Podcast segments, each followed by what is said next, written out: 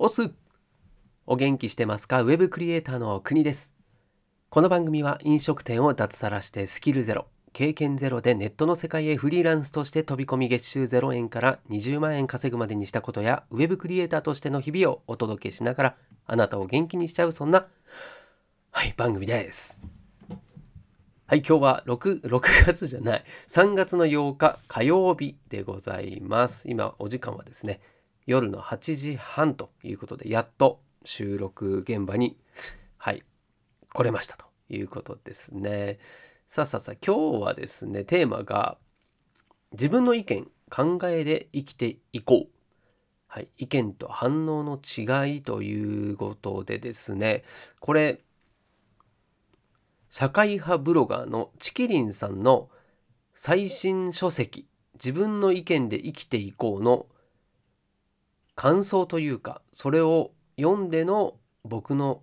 意見。はい。これですね。この話をしていきたいと思います。もうチキリンさんといえばですねもうそれこそ自分の意見をズバズバッと言ってですねこう社会を切るっていうですね、うん、普通のなんだろうなこうニュースとかであるコメンテーターとかそういう感じではなくてですね、まあ、独自の目線視点で物事を捉えるそれを社会に投げかけるっていうですね。そういう方で。はい、 Voicy とかね。あと今もちきりんのブログっていうのもありましてそっちの方でもですね文章を見たりあと音声聞いたりということでもういろんな知見を得られるそんなチャンネル番組ありますんでね。是非見てみてください。聞いてみてください。そして僕もですね今回この本、はい、これを読んだ感想、まあ、今回いろいろ話しようと思うんですけれどもやっぱりねうん、今後さらにと言った方がいいんでしょうか。自分の意見を持たない人っていうのは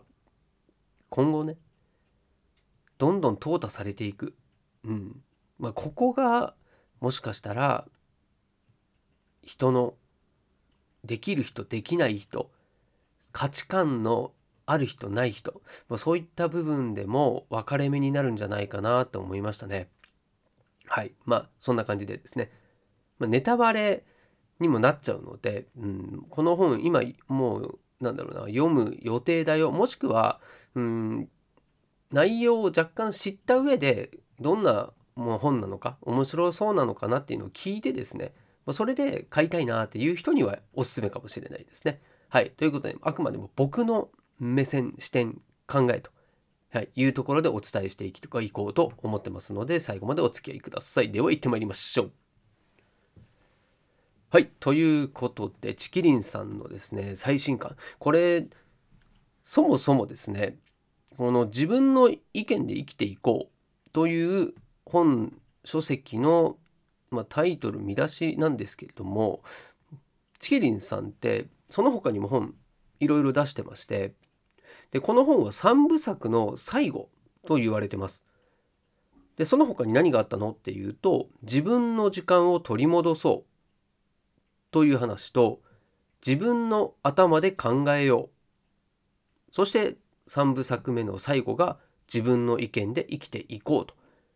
自分シリーズですね。うん、だこの自分の意見で生きていこうというのが最終章になるわけなんですけれども、まあ、本人曰くこの本を書こうと思ったのがまさに今自分の意見を持つことってすごい大事なんだけど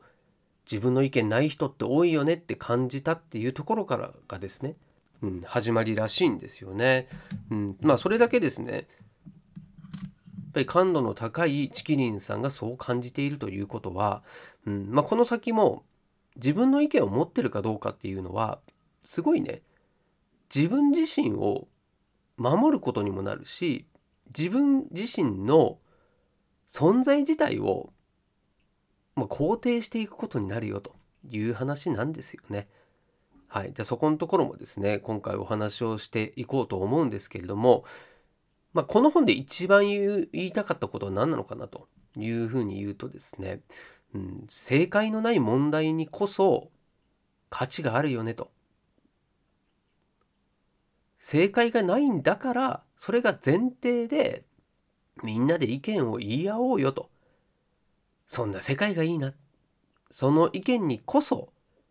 価値があると。いうことを言ってるんですよね。うん、だこれねその正解のない問題っていうところがキーポイントになっていて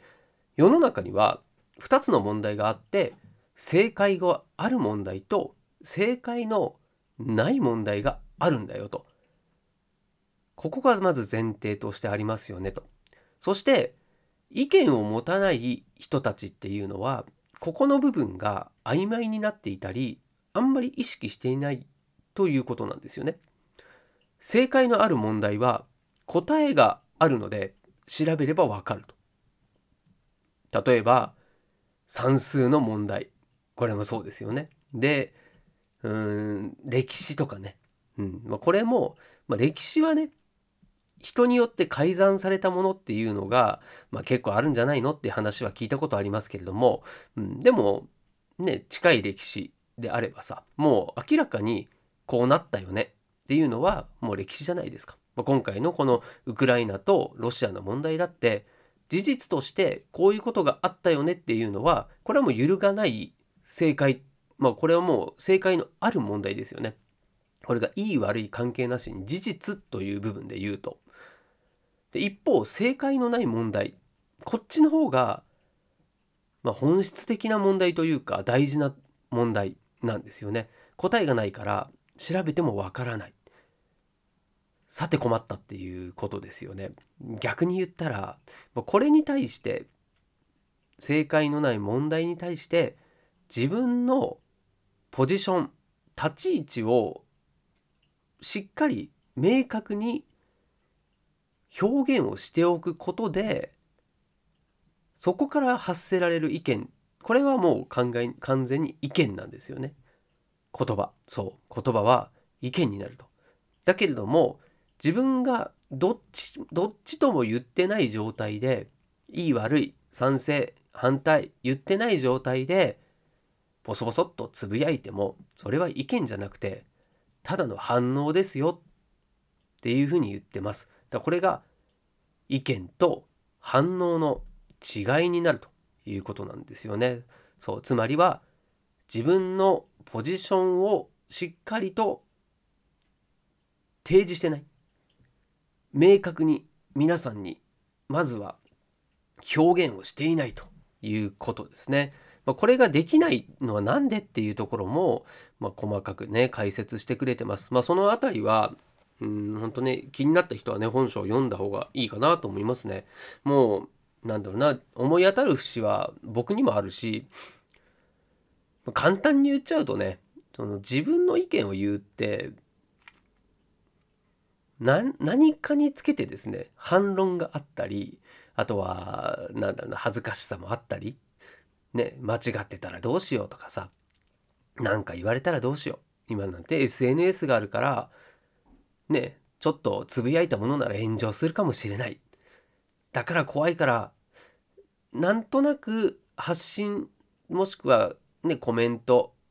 そして学校とかさ社会、まあ、会社とかでもそうですよ。自分の意見としてではなくて総合的な話だったりみんなが言ってそうなことをただねそうそれこそ反応として様子を伺うっていうそういうね意見みたいな言葉を発信しててもそれには自分の意思が、うん、入ってないので要は誰に向けて何のメッセージなのっていうところがぼやけちゃうんですよね。うん、から正解のなのない問題。この問題に対してじゃあどう答えを出すのというところで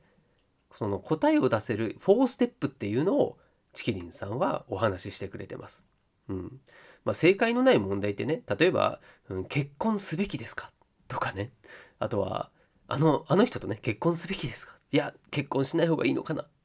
と転職はした方がいいのかな？で 脱サラしてフリーランスになった方がいいのかなとか副業した方がいいかなとかもういろんないろんなもう正解のないなんでかって言ったら自分が決めるしかないっていうことですよねそれを誰かに正解を求めてもですねそれっていうのは結局は相手が決めたことであり自分の意見ではないしそこにはね責任もないないじゃないですか。だから本当に質問をただねなんとなくする人っていうのはここはちょっと危険ですよね。相手に正解を求めて。でそれに従うっていうのは結局は自分の意見じゃないからね誰の責任でもなくなっちゃうから、うん、そこで失敗とかした時にね自分が決めてやったことなら納得いくけれども他の人に決めてもらったこと言われたことをやっても失敗した時にその責任を誰に押し付けるのっていうことですよね。うん、そこはね、うん、結局は自分で決めた方がいいよねっていうところも、まあ、僕は思いますね。はい、でその正解のない問題にですね答えを出せる4ステップこれをまあ箇条書きで言いますけどもステップ1がレベルをチェックするこれちょっと分かりづらいからちょっと後で補足しますねで2つ2ステップ目が無理にでも意見を言い切るでステップ3が自分で自分に突っ込む中立信仰に陥るなです。はい。そしてステップ4が言語化するですね。はい。で、ステップ1がね、一番ちょっと分かりづらいかなと思うんですけれども、レベルをチェックするということなんですが、これ調べる項目を最初に列挙しようと。はいはいはいはい。そのステップ1の中でもステップがあるってことですね。そして調べる時間をあらかじめ決めておく。はい、これは時間っていうのは、ね、朝8時に調べるとかじゃなくてその時間の尺ですね。はい、例えば1時間限定で調べようとかもうね情報がありすぎてもう調べようと思ったら沼にはまってくんですよね。これ本当のブラグブログとかその何か調べて記事を書くとかっていう時もですねもう時間決めなかったらもうああだこういろんなものを調べようとしちゃって本当にね頭がパニック状態になりますね、うん、じゃなくてちゃんと時間を決めてその中で得られる情報をまとめてこうよというような感じですね。はい。そして必要な箇所のみ読むと。はい。ま、これもね記事だったりまあ別に YouTube で見るとかでもいいと思うんですけれども、まあ、そういうね調べたものを全部必要な必要必要じゃない関係なしに読んでたらそれも時間がね足りなくなっちゃうし効率も悪いと。だ自分がね自分にとって必要だなと思ったところ気になったところのみ読んでいこうよと。はい。そして調べることから逃げない。これね。まあまあついついねめんどくさくなっちゃったり億劫なんですよね調べるってうん、だから、えー、自分の目の前に飛び込んできた情報だけをですね鵜呑みにしたりそれで満足しちゃったりなんとなくいいかなと思っちゃったりしてるわけですよね。うん、それじゃダメだよということですよ。うん、自分からアクションを起こして自分から、はい、受信をしに行かなきゃいけないよねということですね。はい、そして正解だが無意味な情報の存在を知ろうと。はい、これちょっと奥深いですよね。正解なんだけれども無意味な情報っていうのもいっぱい存在しているよということですね。この辺も、はい、ぜひ本読んでみてください。これちょっとね、あの、深くまで言っちゃうとですね、もうそれだけで終わってしまうのでね。はい。そして、この人生における大切な問題には、どれも唯一の答え、この正しい答えっていうのは、そもそも存在しないって言ってるんですね。はい。これが結構陥ることかもしれないですよね。先ほどの例で言うと、あの、結婚をした方がいいのか悪いのかとかね。そんなのさ、どっちにしたって正解じゃないじゃないですか。そして不正解でもないんですよね。それを正解なのかどうなのか、そしてその正解だと思いたいばっかしに、その正解にするためのネタをですね、探そうとしたりするわけですよね。こう正当化しようとするわけですよ。これね、僕もやっちゃいますね。うん、そうすると、そもそもねその正解がないものに対して正解を探すっていう行為がもうこれ無駄な行為なんですよね。うん、だからこそ自分の考え意見をまずは持とうよと。そうするとそれが答えなんですよね。うん、なんかその成功とか、うん、失敗とか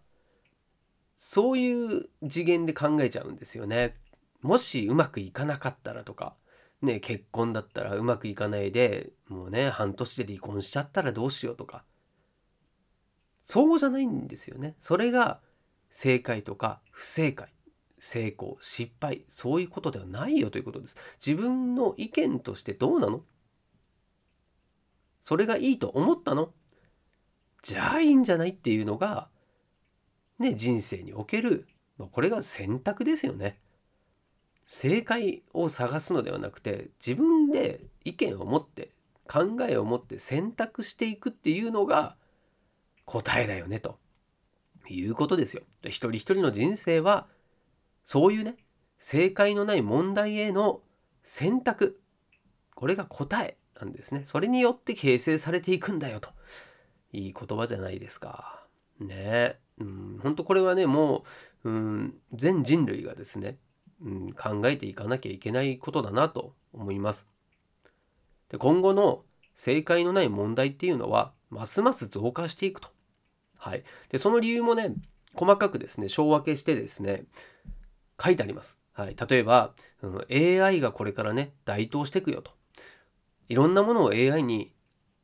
まあ、変わっていくわけですよ。AI がね仕事も奪うって言うじゃないですか。まあ、そうするとですね AI にできないことって何なのって言ったらこの人間しかないですね考えですよね。そうなんですよ思考なんですよね。これができる人間は唯一ねもしかしたら機械ロボットに勝てることかもしれないですね。はい、まあ、そんな感じでですねそのまずはこれから先はますますそう正解のない問題だらけになるよっていうことです。そして今過去に経験のないことをどんどん我々は今経験してますよねと。うん、でそれっていうのはもう、うん、今までみたいに歴史の流れが遅い時代だったら過去のね教訓を生かしてってできたけど今はそのちょっと前の過去を教訓にしたってもう今起こってることっていうのは過去とはもう違う条件になっちゃってるんですよね。まあ、それに対してですね、うん、ああだこうだ言っててももうそんなこといいから今のこの現状どうすんのっていうのをもう未来を見て考えてこうよ今をどうすんのっていうのを考えようよってなってますよね。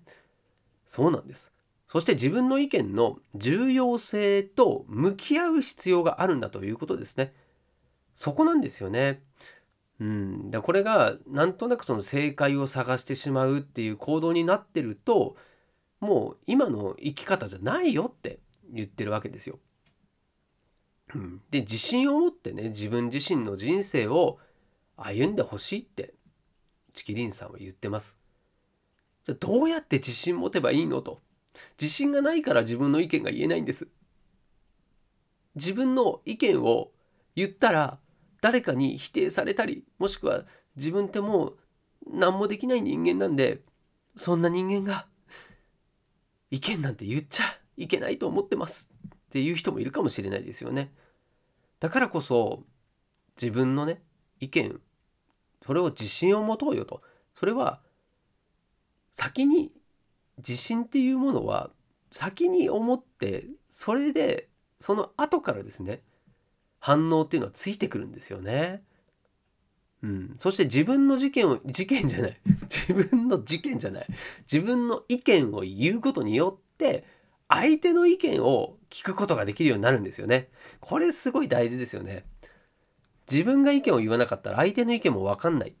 言ってくれない。まあ、そうするとお互いねなんかこう探り探りのねそんな関係になったら嫌じゃないですか。うん、だったらねまず自分が自信ってさ過去の自分のことじゃないんですよね。過去の自分の成功体験とかそういうものでもらうものじゃないんですよね。生むものじゃないんですよ。自信って自分を信じるってことなんで別に過信したっていいじゃないですかね。それは自分が自分を信じてますって言ってればその自分の意見っていうのはもう自分にとっちゃもうそれはもうねかけがえのない意見ですよ。たとえそれが間違ってようが批判されようが自分を信じて意見したんならいいじゃないですかね。でその結果批判されたり誰かからねこういう意見もあるよという話を聞いてあ確かにそうだなと思ったら自分の意見を変えればいいんですよね。そうなんですよ。別に今の言った意見が必ずしも自分の中の絶対曲げちゃいけない意見じゃないんですよね。それがね結構ねその自分はこう言ったからっていうのに固執しちゃったりする場合もありますよね。なんか変なプライドがあったりそんなもいらないと。もうこんなこんな世の中だからもうどんどん変わっていくし今自分が言った言葉をね明日明日にはもう撤回してることだって十分考えられるんでもうだったら今は今の自分でね、うん、思うことを言えよという話ですよね。それが、うん、結果的には人間らしい生き方だしこうコミュニケーション取る上でもそういう人たちがいるコミュニティっていうのはどんどん成長していきますよと。まあそりゃそうですわね。うん、そこには人それぞれの価値観がぶつかり合うもしくは混ざり合うそういう場所が生まれるわけですからそれはねこう話をするんでもミーティングするんでも何かの打ち合わせをするそういう時にいい意見になっていきますよ。ね、だから雑談とか飲み会とかそういうところでも案外そういうね意見っていうのが出てきますよね。だからそういう時って結構ねいい話になったりするんですよね。それは本当みんな経験あるんじゃないでしょうか。はい。で、何の話でしたでしょうか。はい。まあ、そんな感じでですね、もう十分話しちゃいました。はい。なので、まずは自分の意見の重要性、これを、えー、ちゃんと向き合いましょうということですね。はい。で、自分を自信を持ってですね、自分の人生を歩んでほしいと。はい。そしてその結果、自己肯定感が高くなって、自分なりにですね幸せだと思える人生を手に入れる人が増えるんだよとそしてそうなってほしいっていうのがチキリンさんの願いなんですね。はい、いかがでしたでしょうか？まあ、これはですね、本当うん誰しもがですね、まずは読んでおくべき、まあ、そういう名著なんじゃないかなというふうに思っております。まだまだね、ほんと伝えきれていない部分が多いんですけれども、とにもかくにもですね、自分のポジションをまず明確にして、そして